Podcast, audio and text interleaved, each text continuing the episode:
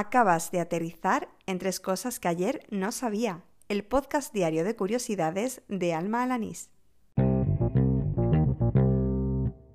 Este es el episodio número 84 del podcast, el correspondiente al miércoles 8 de enero de 2020.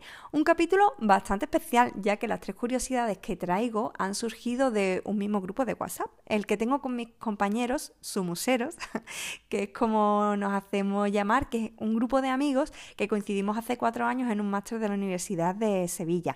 Bueno, entre las curiosidades hay para todos los gustos. ¿Quieres escucharlas, verdad? Pues al lío. Si creciste como yo entre los 80 y los 90, puede que recuerdes una serie de televisión que se llamaba Salvados por la Campana. Su título en inglés era Saved by the Bell y alude a una expresión que viene a significar que alguien pues se ha salvado en el último minuto. Bueno, el equivalente a nuestra expresión de por los pelos. Eh, bueno, pues mi amigo Carlos me contaba hoy que hay dos teorías que explican el origen de esa expresión inglesa que daba título a la serie.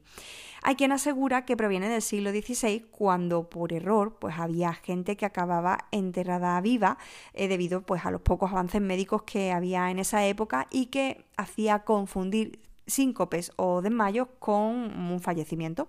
Así que pues para evitar morir enterrada viva, había gente pues que eh, introducía una pequeña campana dentro del ataúd para hacerla sonar en caso pues de no haber muerto.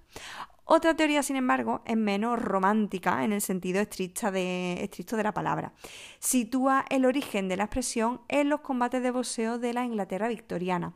Entre las reglas que se incorporaron en aquellos años, en, el último cuarto del siglo XIX, pues para evitar la brutalidad de las peleas, estaba la de hacer sonar una campana para avisar a los contrincantes eh, de cuándo empezaban y terminaban los asaltos. Se ve que precisamente esta campana pues evitó que muchos púgiles que estaban a punto de ser noqueados pues pudieran recomponerse en ese pequeño descanso y continuar con la pelea o incluso salvar la vida. Si te digo vamos a frailear un olivo, ¿qué piensas que te estoy pidiendo que hagamos? Bueno, yo lo primero que me imaginé fue que había que disfrazarlo de fraile, pero no, mi amigo Ignacio, que es ingeniero agrónomo y responsable de calidad de una empresa agroalimentaria relacionada con el olivar, me ha contado qué significa este verbo.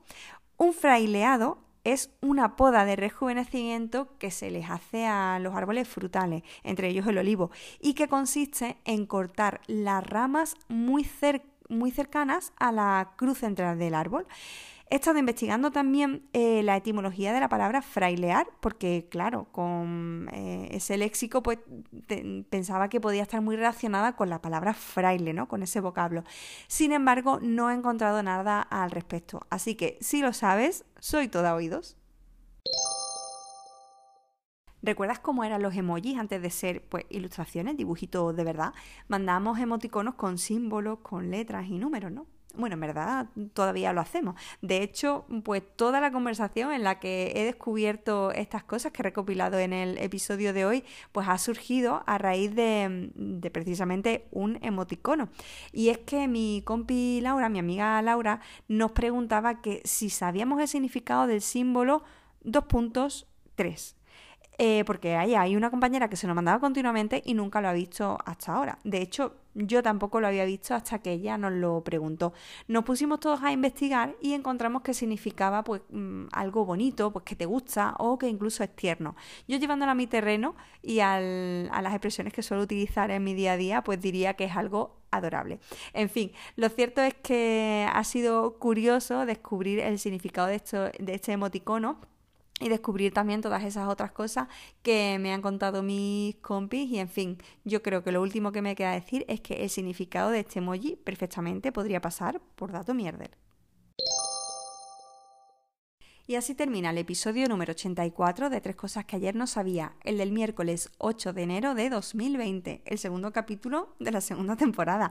Muchas gracias por seguirme, por oír diaria o semanalmente estos episodios, bueno, o cuando tú prefieras.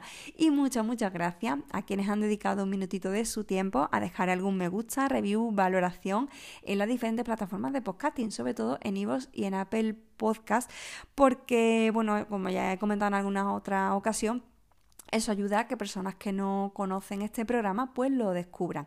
Especial agradecimiento hoy a Carlos, a Ignacio y a Laura, bueno pues por esa conversación tan amena que hemos tenido esta tarde en el grupo de WhatsApp, pero por supuesto por ofrecerme estas curiosidades que han nutrido el episodio de hoy, eh, que por cierto tú también puedes ofrecerme información para los capítulos, claro que sí. Siempre comento que la mejor manera de contactar conmigo es a través de Twitter, porque ahí en esa red social soy bastante accesible y solo tienes que buscarme por mi usuario, que es arroba almajefi, y ahí puedes hacerme llegar, como han hecho pues en otras ocasiones otros oyentes pues cualquier curiosidad o, o dato pues para yo incorporarlo en mis episodios nada más te espero mañana no hala con Dios